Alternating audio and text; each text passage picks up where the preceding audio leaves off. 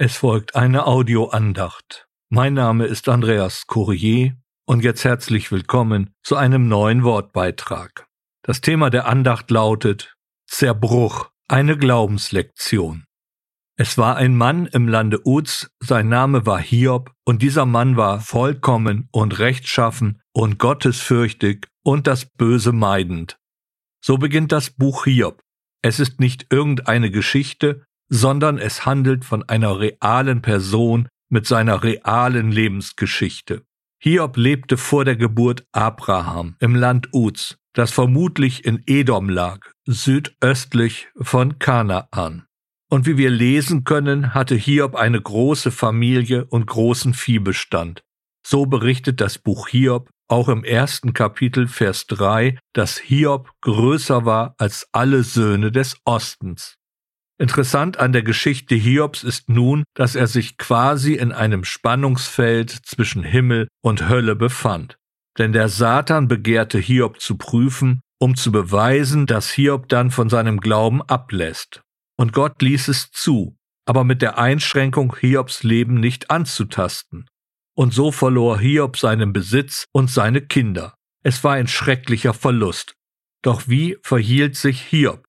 Da stand Hiob auf und zerriss sein Gewand und schor sein Haupt, und er fiel zur Erde nieder und betete an. Und er sprach, Nackt bin ich aus meiner Mutter Leib gekommen, und nackt werde ich dahin zurückkehren. Der Herr hat gegeben, und der Herr hat genommen, der Name des Herrn sei gepriesen. Bei all diesem sündigte Hiob nicht und schrieb Gott nichts Ungereimtes zu. Nachzulesen im Buch Hiob Kapitel 1, die Verse 20 bis 22. Hiob hielt trotz alledem an seinem Glauben fest, er wusste, wem er alles zu verdanken hatte, in seinem Leid hatte er dennoch die Kraft, Gott anzubeten. Nun trat der Satan ein zweites Mal vor Gott und bat darum, Hiob erneut auf die Probe zu stellen, dabei dieses Mal aber Hiobs Leib zu schädigen. Und Gott ließ es wiederum zu, dennoch mit der Einschränkung, das Leben Hiobs nicht anzutasten. Dieses können wir im zweiten Kapitel nachlesen. Das erinnert mich an eine Begebenheit aus dem Lukasevangelium Kapitel 22, die Verse 31 bis 32. Der Herr aber sprach, Simon, Simon, siehe, der Satan hat begehrt, euch zu sichten wie den Weizen. Ich aber habe für dich gebetet, damit dein Glaube nicht aufhöre, und du, bist du einst umgekehrt, so stärke deine Brüder. Ich sagte es bereits, der Gläubige bewegt sich im Spannungsfeld zwischen Himmel und Hölle, und Gott lässt es zu. Aber Satan darf unser Leben nicht antasten, als Kinder Gottes sind wir das Eigentum Gottes.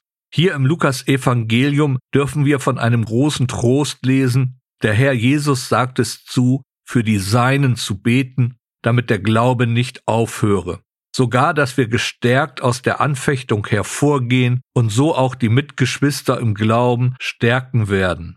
Das ist schon einmal vorweggenommen das Fazit aller Anfechtungen und Krisen in unserem Glaubensleben. Doch zurück zu Hiob. Was musste Hiob nun ertragen? Lesen wir jetzt die Verse 7 und 8 aus dem zweiten Kapitel des Buches Hiob. Und der Satan ging vom Angesicht des Herrn weg, und er schlug Hiob mit bösen Geschwüren von seiner Fußsohle bis zu seinem Scheitel. Und er nahm eine Tonscherbe, um sich damit zu schaben, und er saß mitten in der Asche.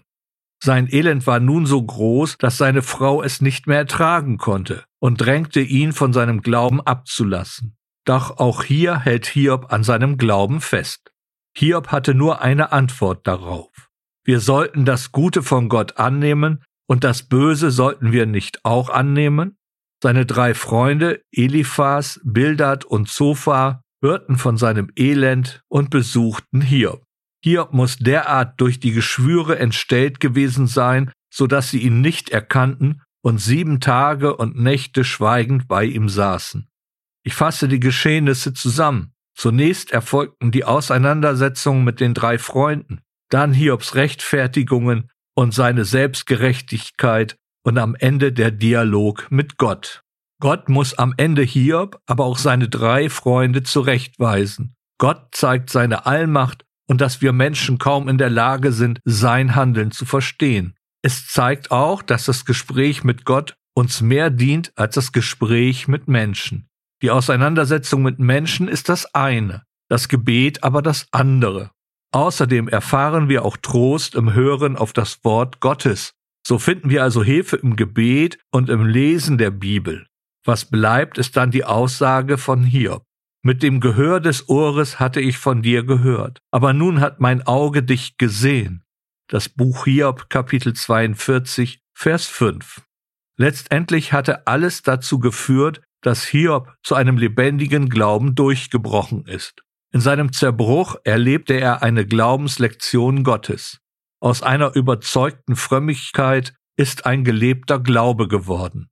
Am Ende des Buches Hiob können wir dann lesen, dass Gott Hiob so reich gesegnet hatte, dass Hiob alt und der Tage satt gestorben ist. So können für uns die Anfechtungen, Krankheiten, Krisen eben eine Glaubenslektion sein. Wir erleben einen Durchbruch zu einem lebendigen Glauben, der dann im tiefsten Sinne des Wortes in einem unerschütterlichen Vertrauen endet. Und zum Schluss, in der Ewigkeit, dürfen wir erleben, wie Gott alles zu einem guten Ende führt. Ja, wir werden sogar Gott von Angesicht zu Angesicht sehen. Und sie werden sein Angesicht sehen, und sein Name wird an ihren Stirnen sein. Nachzulesen im Buch der Offenbarung Kapitel 22, der Vers 4. So wird der Zerbruch Hiobs nun für uns eine Glaubenslektion Gottes, die trösten und stärken kann. Amen.